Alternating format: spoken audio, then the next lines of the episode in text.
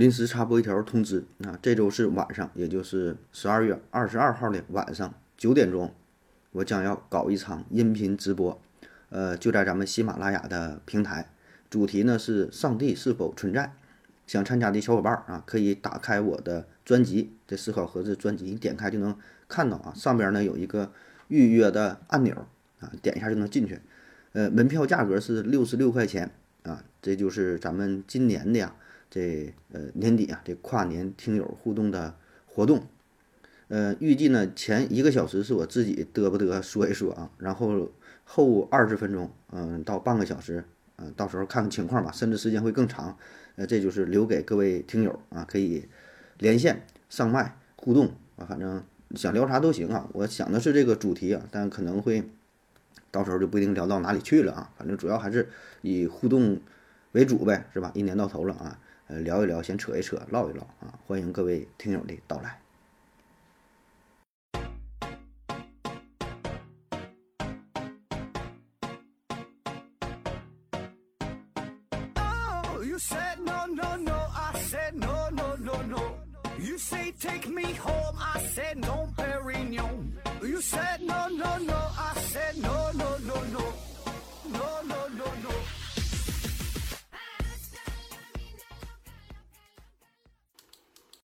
拼命探索不求果，欢迎您收听思考盒子。本节目由喜马拉雅平台独家播出。这一期呢，咱们还是回答听友的问题哈。First one，六道口饭袋小王子提问说：呃，以几十十几年、几十年的尺度来看，气候变化和地球内部地壳的运动有关联吗？啊，说这气候变化和地壳运动的关系是吧？嗯，我觉得这个问题呢。你要说有关联呢，我觉得保证是有哈，但是就是看这种关联有多大呗啊。那么影响气候的因素非常多，呃，其中呢就包括地理因素啊。地理因素呢，具体来看又包括呃地球这个形状、地球的运动、整个海陆的分布啊、地形地势呃什么气流啊、洋流啊等等啊。那么这里边自然也有地壳的运动，对吧？地壳运动势必就会对气候带来影响啊。但问题是你加上了一个时间的尺度，就是以十几年、几十年的尺度来看，那么这么短时间之内，就算是造成影响，这种影响呢也是，呃不明显的，因为本身这个所谓的气候，什么叫气候？这就是指在一段时间内大气物理特征的长期平均形态。那根据世界气象组织的规定，呃，这气候它的这个就是计算哈，这个时间段呢是以三十年，起码是三十年。啊，作为一个一个一个标准的一个时间段啊，这跟天气不一样，对吧？天气是一天一个样啊，恨不得恨不得是几个小时就给你报一下啊，未来是否要下雨，是吧？但是这个气候呢，是一个相对比较稳定的，所以你要说十几年的话，那它它可能就不明显了。你要放眼到几十年啊，要是上百年，对吧？这才就明显呗，得保证一个逐渐过渡的过程啊。下一个问题，老刘爱上盒子提问说：“请问盒子，流浪地球当中啊，人类可以把木星点燃，那为什么当年苏梅列克维九号彗星与木星相撞的时候，没有把木星点燃啊？”六道口袋翻小王子回复说：“流浪地球是小说啊，在理论上根本行不通。嗯，说这个点木星这个事儿是吧？流浪地球当中把这木星给点着了啊，这个苏梅列克维。”九号彗星还是当年这撞击就很特特别狠是吧？九九四年那个事儿啊。那咱看看这个木星的构成，木星主要的组成呢是氢气占百分之八十九，剩下的百分之十呢大约是氦气，还有百分之一呢是其他各种乱七八糟的什么气体啊。那么说你这个氢气是吧？这咱一说到氢气，感觉是易燃易燃易燃易易爆的是吧？但是氢气它不管是燃烧还是爆炸的过程当中都需要有氧才行，那你没有氧气的话。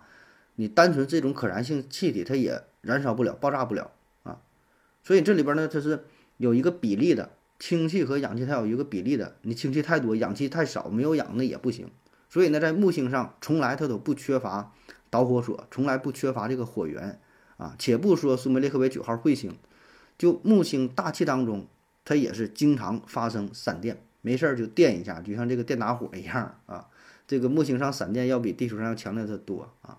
所以呢，木星上它缺的是氧气的问题。如果说你现在能把这个木星上边你去给它注入大量的氧气啊，达到一个合适的比例，那一点它就着了哈，着火就着啊。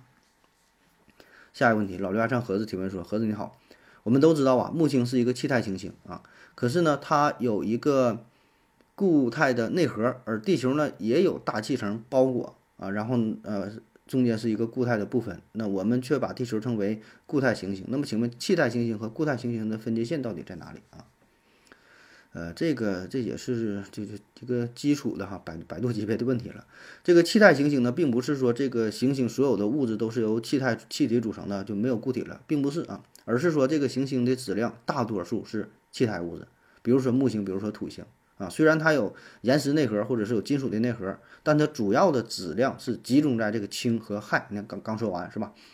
那么在行星的上层部分，主要呢就是这些气体，然后越向下密度越来越大哈，往下是有可能有液体，再往下有固体，再往下它内心这核心的部分，呃，甚至有这个有有这个固体，有有有这个什么岩石什么成分、金属成分，它也会有啊，但是就非常少呗，是吧？那所谓的气态行星，就是在金属和岩石内核。的外面包裹着巨量的气态物质，啊，所以呢，这个是气态行星和固态行星的一个关键的点，就是还是看这个比例呗。下一个问题，队长球给我五二幺提问说，听盒子节目好好多年了哈，第一次提问，呃，人类啊，从远古石器时代进化到现代社会，是通过发现了何种物体，或者是了解了何种物理规律，啊，才有了大的突破。以人类目前的科技水平来看，在在哪一方面如果有了巨大的突破，或会进行到人类文明的下一个阶段啊？想请主播聊得具体点啊，谢谢。哎呦，这个问题可可有点大是吧？嗯，就是说从古到今吧，是吧？这人类社会不断的发展啊，说哪掌握了哪个技术有重大的突破，这个突破太多了。你看，最开始比较有代表性的就是人类学会制造和使用工具，对吧？然后掌握了火，呃，这又有什么？掌握了各种物理原理，像什么杠杆原理，是吧？什么浮力呀？然后到到最后发现什么电池啊，什么什么，这些都是比较有代表性的，是吧？那你说这些东西啊，你说哪个最重要？很难说，是吧？很难说哪个最重要啊。这些发明发现哈，单独拿出来都挺重要。但你要说真要是比的话，你也很难说就哪个放在第一位，是吧？这些就是人类文明的进步进步啊，离不开这些技术啊。你也不能说单一哪一项技术突破了啊，然后说人类就达到了一个质的飞跃，是吧？当然，就目前来看吧，嗯，炒的比较火热的哈，一个比较大的一个瓶颈就是可控核聚变的问题呗，是吧？当然，这个是咱们比较了解的，了解的比较多的是吧？但是实际上在各个领域。都有自己的瓶颈啊，像芯片是吧？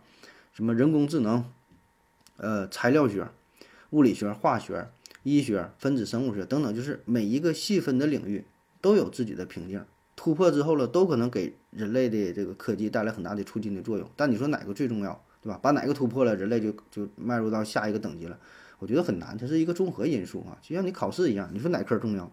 是吧？你别偏科啊，是吧？你要你你哪科这科考一百分，考满分，那科考零蛋，它也不行，是吧？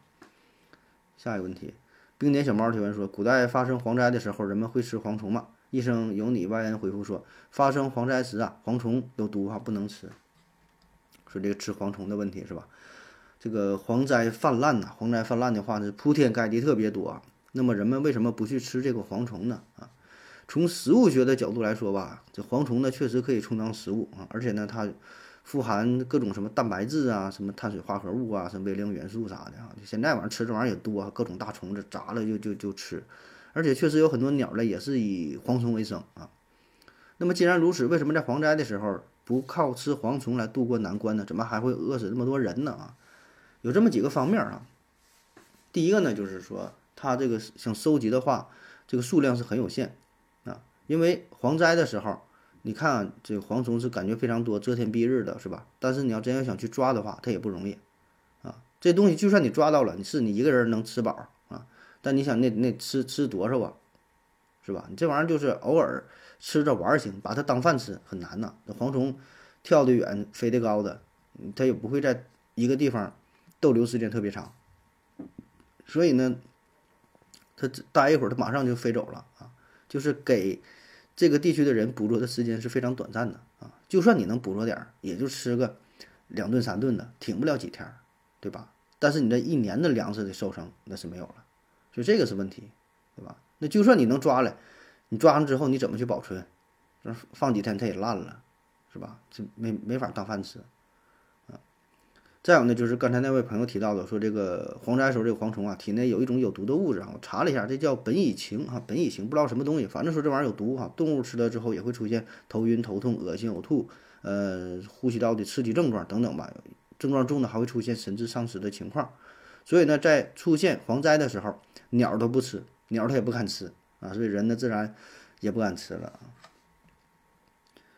下一个问题，打拉货架啊，提问说。呃，盒子老弟哈，伟大的天体物理学家、生物材料学专家、拓扑学博士啊，分析化学教授、网络媒体策划人等等啊，这我的一大堆称号啊。说我昨天看了一个视频啊，说的是西方的历史啊都是伪造的啊，而且呢是根据中国历史年代表伪造的，还说呃西西方没有青铜器时代啊，想听听。呃，想想想，真没听说西方考古有什么大的成就啊！他们出土的古代金属制品收到一起，好像没有几斤呢，还不如随便找个坟头挖出来的多哈！你说这个视频讲的是真的吗？呃，六道口袋翻小王子回复说：“一眼盯真。”这个以前聊过呀，不说这个西方唯史论的问题嘛，是吧？这事儿呢？咱也没调查过，对吧？咱也其实没有什么发言权，咱也都是从网上找了一些资料啊。我觉得呢，这东西咋说呢？里边可能有点真的东西啊，但是绝大多数应该都是假的，就是危言耸听、哗众取宠呗，为了流量，为了博眼球呗。下一个问题，呃，唐木森纳提问说：何子，你去听一下老刘第二呃第七百二十八期关于什么什么的节目啊？听一下关于他对节目中说脏话的看法。约第五分二十二秒开始，然后你再评价一下，并说说对此问题的看法。谢谢，谢谢，谢谢。啊，行，这等我去听一下哈，听一下，我看看这说的是啥呀？怎么整的这么神秘啊？下一个问题说，请问何子为什么说苏联？为什么说苏联人士哈总爱说前苏联？人类历史上不就只有一个苏联吗？为什么没有人说前罗马帝国、前大英帝国、前大明帝国啊？呃，一生有你回复说，苏联。解体呀，离现在太近了啊！不说前苏联，感觉它好像还存在一样啊！啊，说这个对于前苏联的称呼是吧？其实这问题啊，真就有很多学者提出过、研究过啊。那么严格来说，前苏联的做法并不科学，对吧？确实，历史上只有一个苏联，没有前后之分。那所谓的前苏联呢？呃，一个原因呢，就是受到英语翻译的影响啊。英语呢叫做 Former Soviet Union 啊，苏维埃联联联合嘛，Former 嘛，对吧？直译过来就是这里边有一个前的意思啊。但是这个词呢，并不是指在时空上说的是一九一七年到一九九一年之间存在的这个苏联，而是指代苏联解体后在苏联版图上建立起的这些国家的集合。那么这个称呼呢，又准确又方便，也就是说，这个独联体与前苏联它是两个概念，这二者呢并不重合。同时呢，时间上这个钱呢也符合大家一个非常直观的感受，是吧？所以这种说法，我觉得咱也存在呀。像咱们说什么前清，是吧？就是说清朝有说前清的，好像好像也有嘛，就是指的刚刚过去的这个时代啊，也有这种称呼方法啊。不过呢，现在咱民众这么去叫呢，也就是一个约定俗成的，然后呢，也不会特别去追究它指代的到底是曾经的这个苏联，还是说苏联解体之后的这些国家综合在一起。我们为了方便去方便去说，是吧？还不用特意的说啊，这个是俄罗斯，那个是白俄罗斯，呃，那个是乌克兰，那个是什么什么就解体的这些国家，是吧？就这种指代了。下一个问题，强强 K 五提问说。这个比例问题一直搞不清楚啊，六百万分之一啊，那也是很多。为什么全球只有五十个人？啊，这个问题他应该是问的关于罕见病的问题。我怎么感觉这都都都说过呢？呃，说这罕病罕见病的发病率是六百万分之一，然后全球只有五十个。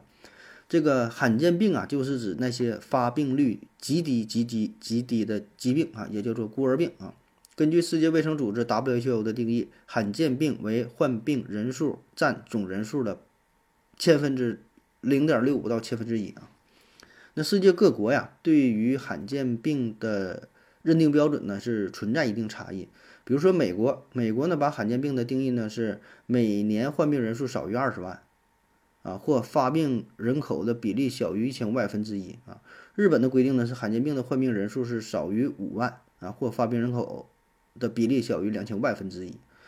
呃，咱们的咱国家的一般是把它呢是，呃，认定为是发病率在万分之一以内啊，就是罕见病。啊所以你看，这其实也不少了，万分之一那可不少了。那咱国家得考虑一下有多少人是吧？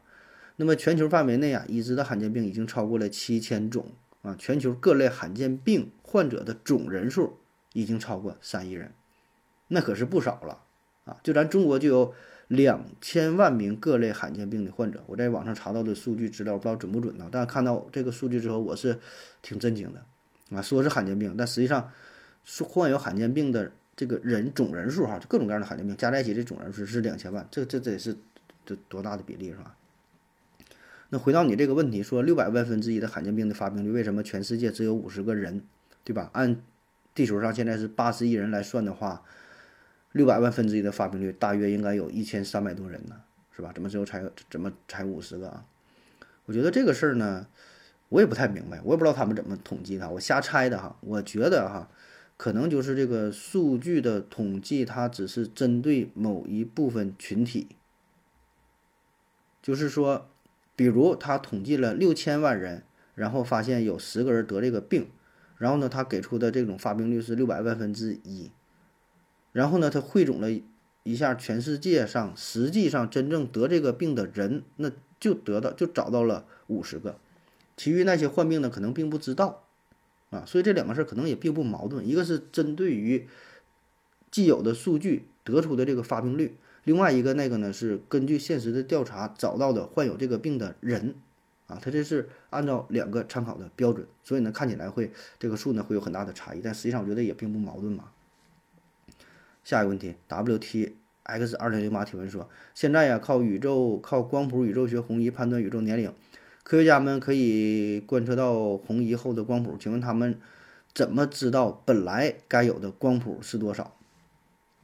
啊，关于这个宇宙年龄判判断的问题是吧？利用这个红移啊，这个问题有点复杂是吧？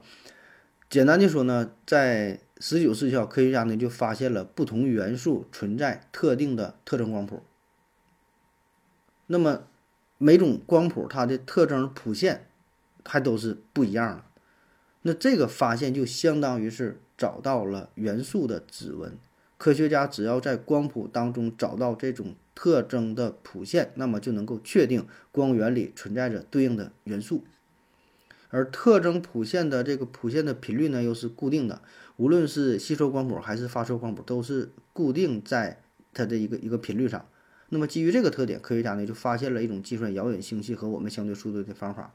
因为根据多普勒效应，当这个星系光谱的特征光谱向红端偏移的时候，它就是在远离我们，啊，那么如果是向嗯蓝色这边这个靠近的话呢，那就是就是说明它它它在这个靠靠近我们。啊，那么通过这个就能计算出，呃，它是它的远离的速度。啊，所以呢，它这里利用的是特征光谱它本身的这个谱线，这个是一个固定的，是一个参考的。下一个问题。W T S 二零零八提问说：世界上真的有鬼吗？为什么各个文化都有鬼的概念？哈，医生有你回复说：没有啊，在过去人类理解不了，就都说成鬼啊。哎呦，这个问题也是挺大的哈。说世界上到底有没有鬼啊？这事儿这就不知道啊，这玩意儿没法证伪是吧？你说有，他说没有的，谁也拿不出一个确切的证据啊。咱说说为什么都有关于鬼的概念啊？有鬼的概念并不等于有鬼，对吧？这个这个概念和现实存在这是两码回事儿啊。为什么会有鬼的概念啊？原因很简单，就因为大伙儿都会死啊。如果说每个人都是长生不老的话，我觉得就不会有鬼的概念啊。因为你要死嘛，死了之后去哪不知道。对于死，我们很恐惧、很好奇，又没法去解释，所以呢，就产生了一种死亡文化。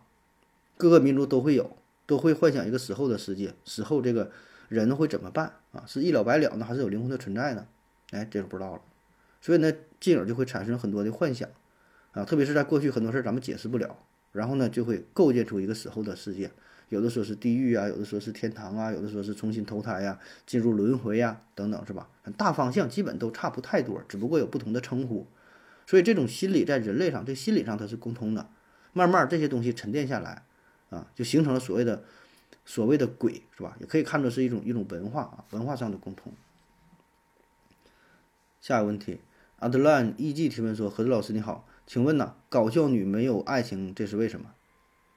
这得先问是不是，再问为什么？谁说搞笑女没有爱情了？搞搞笑女咋就没有没有爱情啊？我觉得可能只是因为啊。在表白的时候，然后呢，女生被拒了，被拒绝了啊，那怎么办？他用一种搞笑的方式缓解一下尴尬的局面，是先没有爱情，然后他再去搞笑，并不是因为他搞笑没有爱情。下一个问题，长篇文斯提问说，看电视的时候啊，有人喊刀下留人，然后呢，刽子手就不再动手了啊。假如有足够多的人每次都喊刀下留人，那么这个死刑犯岂不是死不了了？啊，下一个问题回复说，我正好是皇帝，喊刀下留人的手里都有我的圣旨，没有圣旨喊再多也是个死。芬灵斯泰回复说呢，启奏陛下，此题主纠结民众，扰乱刑场，且聚众人数极多，影响力极大，破坏力极强，足以组成一支叛军，理应视同谋反，论罪当诛，请陛下明察啊。呃，斯维和又回复说，按评书说呀，任何人喊都可以不杀。啊，要再次请旨，因为刘秀酒后错斩姚七二十八宿殒命啊，以后定下规矩。原型可能是因为封建时代定下的死刑，呃，皇帝核准时要由群臣三次求刑啊，作用就是增加戏剧性啊。说咱看电视、看电影当中，经常会有这种桥段，是吧？有有有的人判死刑了，马上要砍脑袋了。然后有人喊刀下留人，一般骑骑个马，或者是还得飞个飞镖啊，把那个刀给打下去，是吧？这很多古装剧当中都有啊，而且基本百分之百都能把这个人给救下来啊！一一查，确实是冤枉的啊。那么在现实生活当中，这个事儿是否成立呢？只能说是非常非常少啊。在古代呀，一般呢都是叫秋后问斩啊，就一旦定为死罪啊，这就是很难再有更改的余地啊。除非说是有，就是新新王继位，老老皇帝死了，新皇帝上任啊，大赦天下啊，或者有这个改朝换代的等等啊，这种机会很少啊。但是说在执行死刑的时候，你说都是跟着什么起哄啊，喊刀下留人，这行不行啊？我估计是够呛啊。你真这么整的话，这不就乱套了吗？啊，嗯，除非说有个别皇帝可能说比较仁慈啊，比如说这宋太宗赵光义啊。他就规定，他说凡是死囚临刑叫冤者啊，再勘问陈奏啊，意思就是说，如果这个人执行死刑的时候啊，一直喊冤，一直喊冤，那么就再组织一次进行审问啊，看看他是不是真的有什么冤情啊。但绝大多数情况下，说砍就砍了，谁会管你那些屁事儿啊？下一个，甜甜的盒子提问说：盒子老师啊，您之前呢啊，你好啊，之前呢我一直装女粉丝跟您互动，一直关注你，我这还有这样人啊，但是呢。是第一次啊，跟您提问呐。我想问一下，现在人类的食物是不是已经没有办法再创新了？所有的食物都是煎炒烹炸煮生腌生吃，所有的调味料啊都是那些鸡精、味素、盐、糖、各种酱、各种辣椒。然后各地的做法呢也都都虽然不一样啊，但是呢也都是这些东西来回整啊。我各地出差，感觉价格是有差异，但是感觉味道啊。呃，从来就是感觉从来没有什么没吃过的啊，就是好吃不好吃啊，咸淡的口感区别。是否人类的饮食已经发展到了瓶颈，还是说人类的饮食已经达到了人类味蕾能分辨的极限啊？请何子老师解答一下，真的很困扰啊。说吃这个事儿是吧？人对于吃的感觉，我觉得这个问题呢，一个是从全人类的角度来看，一个呢是从一个人类个体的角度来看啊。那么从整个全人类的角度来看，呃，可能是暂时。达到了一个巨大的瓶颈，很难去突破，一时半会儿可能没有什么革命性的进展啊。因为烹饪这个事儿，你看啊，烹饪一个呢就是与这个食材有关，对吧？一个呢就是与烹饪技法有关啊。食材食材有啥？无非就是这些东西也都差不太多，是吧？然后烹饪技法呢，你刚才也说了，提到的什么煎炒烹炸什么这些呢，是吧？也就这些东西。你再整出什么花花，你说现在就是有什么微波炉的，有什么什么空气炸锅呀，还有什么，它基本上也都差不太多，是吧？很难再有什么创新。然后你说这食材，食材呢，该发现的这些动物、植物也都差不多了，是吧？调料、配料什么也都这么多了。当然，咱不排除以外，这个以后咱还会发现新的物种，就是会有新的某种动物、某种植物新发现的被端上餐桌，成为人类的食物。到那时候咱一吃，可能这个味道哎不太一样。新发现了某某什么大虫子，然后也不是什么保护动物啊，随便吃有很多，一吃哎可能还挺好吃，是吧？那么如果从个人的角度来说呢，我觉得还远远没有达到极限啊，因为世界上能吃的东西太多了，好吃的东西太多了。我觉得咱品尝的还是比较有限啊，呃，可能说你去的地方比较多吧，尝了挺多的东西啊。反正我是也没去过太多地儿啊，吃的还是比较有限的。有的时候去哪一玩一尝，哎，这这东西挺有意思啊。我觉得如果你真觉得，你真感觉就是，就是说没有什么新的东西，那你就满世界走一走，是吧？去一些没去过的国家地区，然后尝一尝，你舍得花钱呗，是吧？满世界转一转，我觉得总有一些东西能。刺激到你啊，能让你带来一些，就给你带来一些新鲜感啊。下一个问题，医生有你提问说：“何子你好，聊天啊这个词儿是怎么产生的？人们，呃，应该对地面更加了解啊。闲谈的时候为什么叫聊天啊？啊，说这个聊天为什么叫聊天？为什么不叫聊地是吧？这个聊天啊，呃，这有很多种起源，很多种说法。首先呢，就是因为这个天，这天呢，对于老百姓来说太重要了，对吧？各个朝代那过去都有祭祀的活动，都得祭天。每逢重要的节日，皇帝登基呀、过年过节的是吧，都得这个拜天啊。那咱平民百姓呢，那也是非常注重这个事儿。你挪个坟呐、结个婚呐、下葬啊、干啥的，都得看这个黄道吉日，都得看天。所以呢，这里说的聊天哈，第一层意思呢，就是问天、看天、观天，想通过观测天象。啊，然后判断吉凶祸福啊，这是一个层面的意思啊。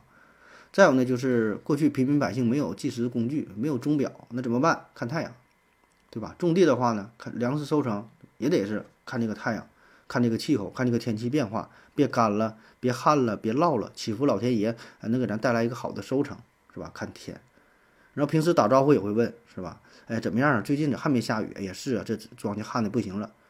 哎，大伙就会聊这些事儿，那么聊的也是天，是吧？或者说今天雨下太大了，就完了，今天就废了，是吧？今天收成不行了，这大伙最关心的就是这个天的问题，它与人类的生活是息息相关，所以慢慢的聊天气也成为了人们日常生活当中沟通交流的一个重要方式，也是大家茶余饭后谈的一个重要的话题。聊点啥呀，是吧？说说天。你看外国也是，我记得我我上学的时候学那个一个课文嘛，老师就讲说老外打招呼。打招呼怎么打招呼？咱一说你你吃了没是吧？吃是头等大事。老外打招呼呢就聊天气，啊，说哎最最近天气怎么样啊？天冷啊热呀？像这个英语嘛，英国经常有雾嘛是吧？雾都伦敦是吧？完就聊这个天气事儿。他们打招呼就聊天气啊，因为不可不涉及到个人的隐私哈，也聊天气啊，也也这么说啊。所以这个聊天啊，这个范围就是涉及的。会非常广啊，这是一个公共的信息，一个大伙儿都非常的关、非常关心的这个话题，慢慢的就沉淀下来啊，咱就把这个事儿啊叫做聊天儿，就是大伙儿唠嗑啊、闲扯啊，是一个增进感情一个很好的方式啊，这个意思就慢慢扩大化了，并不局限于本身的这个天、这个天气、这个气候啊。好了，感谢各位收听，谢谢大家，再见。